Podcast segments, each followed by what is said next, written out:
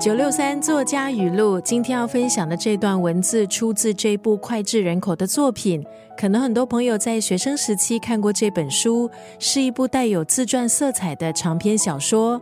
当中通过描写孤儿简爱她坎坷的人生，还有和男主角罗切斯特的爱情，带出了反抗还有坚持不懈的精神。《简爱》这部长篇小说出版于一八四七年。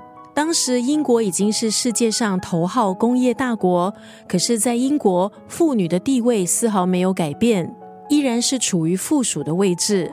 在那个时代，英国很多女性希望通过婚姻可以获得财富还有地位，《简爱》就是在这样的一个背景下写成的故事。故事的女主角简爱是一名孤儿，在恶劣的环境中，她咬紧牙根生存下来。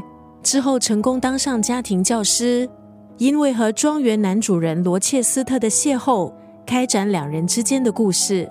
今天在空中就要分享这部长篇小说《简爱》的这一段文字：生命对我来说太短暂了，不能用来怀恨记仇。